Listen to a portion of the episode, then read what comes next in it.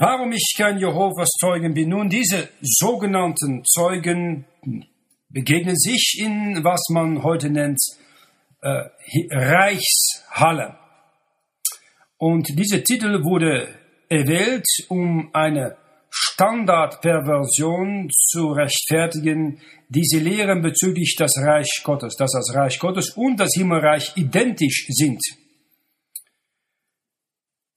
Ähnliche Leute, die Armstrongites, Garnet Ted Armstrong und Herbert Armstrong in Pasadena, Kalifornien, in ihren Magazine The Plain Truth lehren genau das Gleiche. Die Idee ist, dass heute niemand von Neuem geboren ist. Niemand kann wissen, dass er errettet ist. Es gibt kein geistliches Reich, das kommen soll. Und deswegen sollen alle Jehovas Zeugen die Erde ererben. Keiner soll irgendwann mal in einen Himmel kommen. Die ursprüngliche Jehovas Zeugen war ein Mann mit Namen Pastor Russell und ein Richter Rutherford in 19, zwischen 1860 und 1931, die ein System zusammengebastelt haben, wo die Trübsalheiligen, die 144.000 Juden aus den zwölf Geschlechter, je 12.000 von jenen Geschlechtern in Offenbarung 7, nach ihrer Meinung schlussendlich Christen waren in dieser Zeit.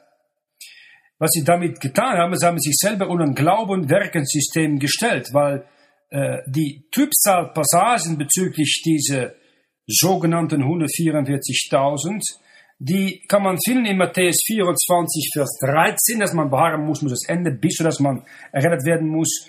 Offenbarung Kapitel 12, Vers 11, die sollen wir mal miteinander lesen. Das hat nichts zu tun mit Rettung durch Glaube und Gnade alleine. Nein, Offenbarung 12, Vers 17 sagt, der Drache war zornig über das Weib und ging hin zu streiten mit den übrigen von ihrem Samen, die da Gottes Gebote halten und haben das Zeugnis Jesu Christi. Vers 11 vom gleichen Kapitel. Sie haben ihn, das ist Drache, überwunden durch des Lammes Blut und durch das Wort ihres Zeugnisses und haben ihr Leben nicht geliebt bis an den Tod. Und schlussendlich lesen wir in Matthäus, Entschuldigung, Offenbarung, Kapitel 22, Vers 14, selig sind die seine Gebote halten auf, dass ihre Macht sei an dem Tolz des Lebens und zu den Toren eingehen in die Stadt. Und was sie tun, ist, sie nehmen diese Trübsal-Passagen von den Glaube und Werken Struktur und wenden die an, ähm, auch in Matthäus 24, an die Gemeinde. Und enden oder versuchen zu ändern alle neutestamentliche rettete Heiden in Trübsal Juden. Na, der Begründung, die sie haben, um diese ihre Lehre durchzuführen, finden wir in Römer Kapitel 2, Vers 29. Sondern das ist ein Jude, der inwendig verborgen ist und die Beschneidung des Herzens ist eine Beschneidung, die im Geist und nicht im Buchstaben geschieht. Welches Lob ist nicht aus Menschen, sondern aus Gott.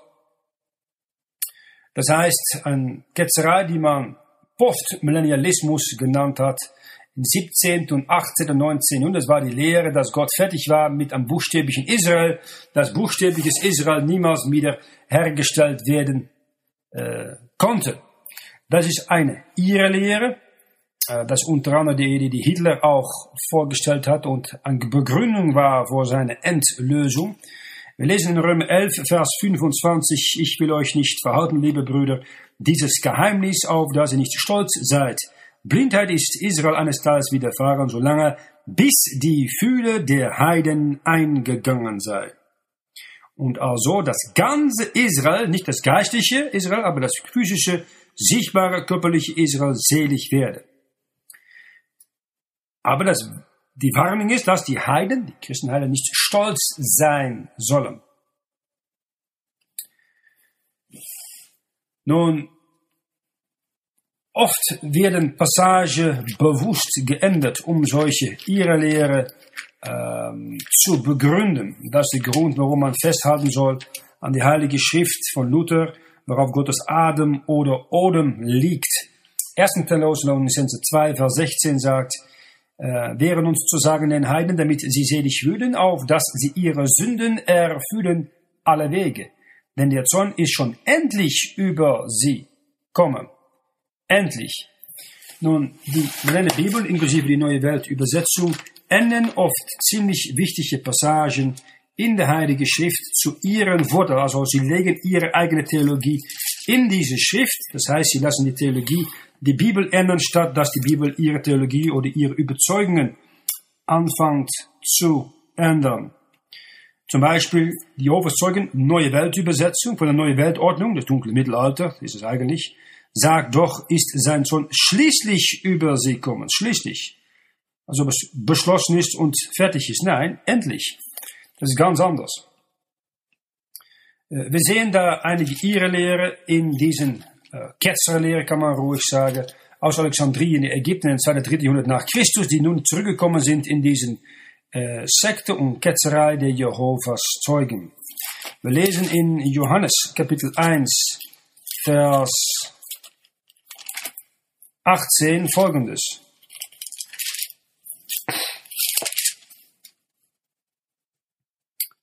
Kein Mensch hat Gott jemals gesehen. Der einzig gezeugte Gott, der am Busenplatz mein Vater ist, der hat über ihn Aufschluss gegeben. Einzig gezeugte Gott, Jesus nach Jehovas Zeuge, ist ein gezeugter Gott, in der Zeit gezeugt. Ein geschaffener Gott. Das ist eine absolute Irrlehre. Wir sehen ähnliche Irrlehre nochmals erwähnt in Johannes Kapitel 9, Vers 35, glaubst du an des, den Sohn des Menschen? Die Lutherbibel sagt Sohn Gottes, aber hier wird er erniedrigt zu einem Sohn des Menschen. Der Grund ist, dass alle Jehovas Zeugen an zwei Götter glauben. Eine dieser Götter war ein ungezeugter Gott, Jehova, Gott der Vater, der andere war ein gezeugter Gott, der Sohn Jesus Christus. Das heißt, die Jehovas Bibel hat deswegen zwei Götter in Johannes 1, Vers 18 und das Wort Sohn ersetzt mit Gott. Auch einige neue Übersetzungen tun das Gleiche, unter anderem die, äh, ein Hinweis in die Einheitsübersetzung der katholischen Kirche. Das ist auch logisch, weil, nochmals, äh, die Jehovas Zeugen sind gegründet worden von Jesuiten durch die Hohe Freimaurer. Uh, Russell Rutherford waren beide Hohe Freimaurer. Und die haben deswegen auch das Vatikanus-Manuskript als Grundlage gehabt für ihre Erzbischof-Übersetzung. Das war der Diaglott von Griesbach aus 1805, vollkommen gegründet auf die Vatikanus-Verfälschung. Äh, und später haben sie dann die Westcurrent Hotgriechische Text gebraucht als Grundlage für das Neue Testament. Deswegen sehen wir auch die äh, große Irrlehre in 1. Timotheus 3, Vers 16, die man auch in die Elbewälder oder Gute Nachricht äh, sehen kann. 1. Timotheus 3, Vers 16 sagt in der Lutherbibel, Gott ist das gottselige Geheimnis. Gott ist offenbart im Fleisch. Aber wenn du eine neue Weltübersetzung hast, dann lesen wir da etwas anderes. Ja, das heilige Geheimnis dieser Gottergebenheit ist anerkannt groß. Er wurde offenbar gemacht im Fleisch, gerecht gesprochen im Geist, erschienen Engeln, wurde gepredigt unter den Nationen, geglaubt in der Welt, aufgenommen in Herrlichkeit. Ich lese hier nun die neue Weltübersetzung der Jehovas Zeugen, die das Wort Gott hat ersetzt mit er.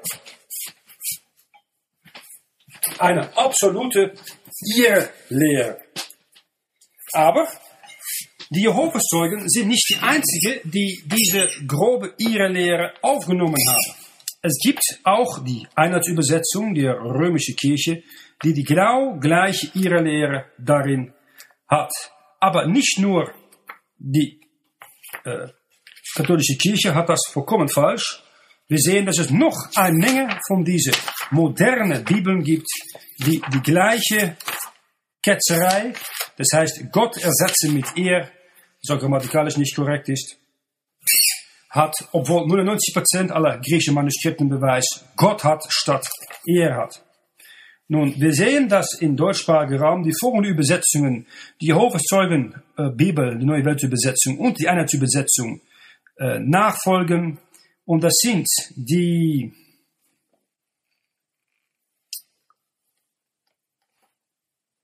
Revidierte Züge, Bibel aus 1931 hat kein Gott, aber er. Die Revidierte Elbefelder aus den Jahren 90, letzten Jahrhundert. Die Übersetzung von Tillmann aus 1926, offiziell römisch-katholisch, hat Gott rausgeschmissen. Dann die Referierte Luther Bibel 1956 bis 1984. Dann die Re Übersetzung von der Römischen Kirche von Caspar Uhlenberg aus 1630, 666. Und die, das sind die, die wichtigsten, die wir hier äh, haben. Und nochmals, die ursprüngliche Elberfelder aus 1855, die hat noch in der Tat in den Text das Wort Gott stehen. Und das kommt ursprünglich dann wieder her, dass das Vatikanus Manuskript das Wort Gott hat ersetzt mit er. Entschuldigen, nicht Vatikanus, sinediges Manuskript. Vatikanus hat nicht mal 1. Timotheus, weil darum Ortsgemeinde hasset, haben sie das ganze 1. Timotheus mal auf den Text geschnitten. 1. Timotheus, 2. Timotheus und Titus. Die pastorale Briefe sind nicht mal zu finden in das Vatikanus Manuskript. Nun, was sind die größten Ketzereien der Jehovas Zeugen? Und nochmals, das ist eine Wiedergeburt von einer Kultsekte ihrer Lehre aus dem 3. 4. Jahrhundert nach Christus in Alexandrien, Ägypten. Da kommt auch diese verfälschte Bibel her, die sie hantieren, gegründet auf dem Vatikanus Manuskript oder auf dem Western griechischen Text, die beide auf Manuskripten gegründet sind, die aus Alexandrien kommen. Nun, die erste größte Ketzerei, die Jehovas Zeugen ist, dass Jesus ein geschaffener Gott war, der unterordnet war an Gott der Vater. Zweitens, dass unerlöste Menschen niemals ewige Strafe erfahren müssen, oder bewusste Folter irgendwo erfahren müssen. Drittens, niemand kann wissen, ob sie errettet sind oder nicht, bis nach dem jüngsten Gericht von Offenbarung Kapitel 20. Das heißt, für einen Jehovas Zeugen ist Hölle das Grab. In ihr Rettungsplan geht jeder in die Hölle weil sie sterben, weil Hölle ist nur das Grab. Und beim jüngsten Gericht kommen sie aus einem unbewussten Schlaf, um herauszufinden, ob sie auf eine neue Erde leben möchten oder anders werden sie zerstört in diesen Pfuhl des Feuers. Nun, ein paar Probleme gibt es dabei und die sollen wir nun besprechen. Erstens, Einige neue Perversionen hat man herausgefunden, um diesen antibiblischen Kult zu unterstützen. Was tun sie bezüglich des Punkt von Hölle? Sie gehen nach Malachi Kapitel 4. Schauen wir das mal an miteinander. Malachi Kapitel 4, Vers 1 bis Vers 6. Malachi Kapitel 4, Vers 1. Denn siehe, es kommt ein Tag, der brennen soll wie ein Ofen. Da werden alle Verächter und Gottlosen Stroh sein, und der künftige Tag wird sie anzünden, spricht der Herr Zebot, und wird ihnen weder Wurzel noch Zweig lassen. Euch aber, die ihr meinen Namen fürchtet, soll aufgehen die Sonne der Gerechtigkeit und Heil unter derselbigen Flügeln, und ihr sollt aus und eingehen und zunehmen wie die Mastkälber. Ihr werdet die Gottlosen zertreten, denn sie sollen Asche unter eure Füße werden des Tages, den ich machen will, spricht der Herr Zebot. Gedenke des Gesetzes Moses, meines Knechts, das ich ihm befohlen habe auf dem Berg Horeb, an das ganze Israel samt den Geboten und Rechten. Siehe, ich will euch senden, den Propheten Elia, ehe denn da komme der große und schreckliche Tag des Herrn. Der soll das Herz der Väter bekehren zu den Kindern und das Herz der Kinder zu ihren Vätern, dass ich nicht komme und das Erdreich mit dem Bann schlagen. Das heißt, es ist ein Hinweis zum zweiten Kommen des Herrn Jesus Christus. Aber die wird geändert von den Jehovas Zeugen in eine Passage, die spricht über unerlöste Leute in die Hölle. Und die Asche, die erwähnt wird in Vers 3, ähm, ist von Palästina weggenommen Richtung Fuhl des Feuers. Zweitens gehen wir nach 1. Mose Kapitel 49. Vers 26 und darauf gehen wir so weiter.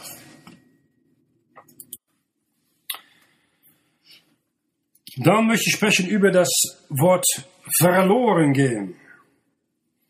Das wird privat interpretiert von diesen Jehovas Zeugen in Vernichtung. Es gibt nicht mal so ein Wort mit Ausnahmebeziehung zu jemandem, der etwas anschaut. Man kann vernichtend schauen. Das erste Gesetz der Thermodynamika zeigt, dass nichts zerstört, absolut zerstört werden kann oder absolut geschaffen werden kann. Es ändert nur Form. Desintegration, also Vernichtung, in ein absolut Nichts ist eine Halluzinierung. Es gibt nicht so sehr etwas in der Schrift, der Heilige Luther Bibel, oder außerhalb der Schrift. Wir lesen in zum Beispiel Lukas 15, Vers 17, da schlug er in sich und sprach, wie viel Tagelöhner hat mein Vater, die Brot, die Fühle haben und ich verderbe im Hunger. Ich verderbe. Aber die gleiche Mann, die verlorene Sohn, steht auf und geht nach Hause zu seinem Vater. Verderben ist nicht Vernichtung. Das ist eine Privatinterpretation von diesen Wachturmgesellschaft. Nichts anderes als ein äh, neues Mittel von Rom, was sie geschaffen haben, um mit viel Türklopfer suchende Christen äh, zu verführen. Wir lesen in Jeremia 17, Vers 18, Lass sie zu Schanden werden, die mich verfolgen und mich nicht. Lass sie erschrecken und mich nicht. Lass den Tag des Unglücks über sie gehen und zerschlage sie zweifach. Zweifache Zerschlagung. Wie kann jemand zweimal vernichtet werden? Wir lesen etwas Ähnliches bei David in Psalm 39, Vers 10. Wende deine Plage von mir, denn ich bin verschmachtet von der Strafe deiner Hand. Verschmachtet. David wird verschmachtet. Aber er geht weiter und schreibt nochmal 50 Psalmen. Verschmachten, verderben, äh, sterben sind niemals Hinweise zu etwas, was vernichtet wird. Es ist klar, dass most, die meisten Jehovazeugen in Richtung Hölle gehen. Und möchten deswegen glauben, dass es keine Hölle gibt, bevor sie dort landen. Deswegen machen sie Hölle gleich am Grab, obwohl es so tun, dass sie sieben biblische Wahrheiten ignorieren, die man in einem Neuen Testament finden kann. Erstens, es gibt kein Feuer im Grab, aber es gibt Feuer in der Hölle. Du sagst, wo hast du das her dann? Lukas Kapitel 16. Da lesen wir nicht ein Gleichnis, aber eine Geschichte von einem reichen Mann und armer Lazarus. Vers 23. Als er nun in der Hölle und in der Qual war, hob er seine Augen auf. Vers 24. Sind der Lazarus, Vater Abraham, dass er das Äußerste seines Fingers ins Wasser tauche und kühle meine Zunge, denn ich hatte Pein in dieser Flamme. Ende Vers 25, du wirst gepeinigt. Von Vers 28, dass sie nicht kommen an diesen Ort der Qual. Ganz klar, ein buchstäblicher geografischen Ort von Qual und Feuer. Wir lesen in Matthäus Kapitel 25, Vers 46, sie werden in die ewige Pein gehen. Zweitens, es gibt kein Rufen, Knirzen der Zähne in einem Grab. Aber solche Dinge werden passieren an einem Ort, was die Bibel Hölle nennt. In Matthäus Kapitel 23 lesen wir in Vers hm,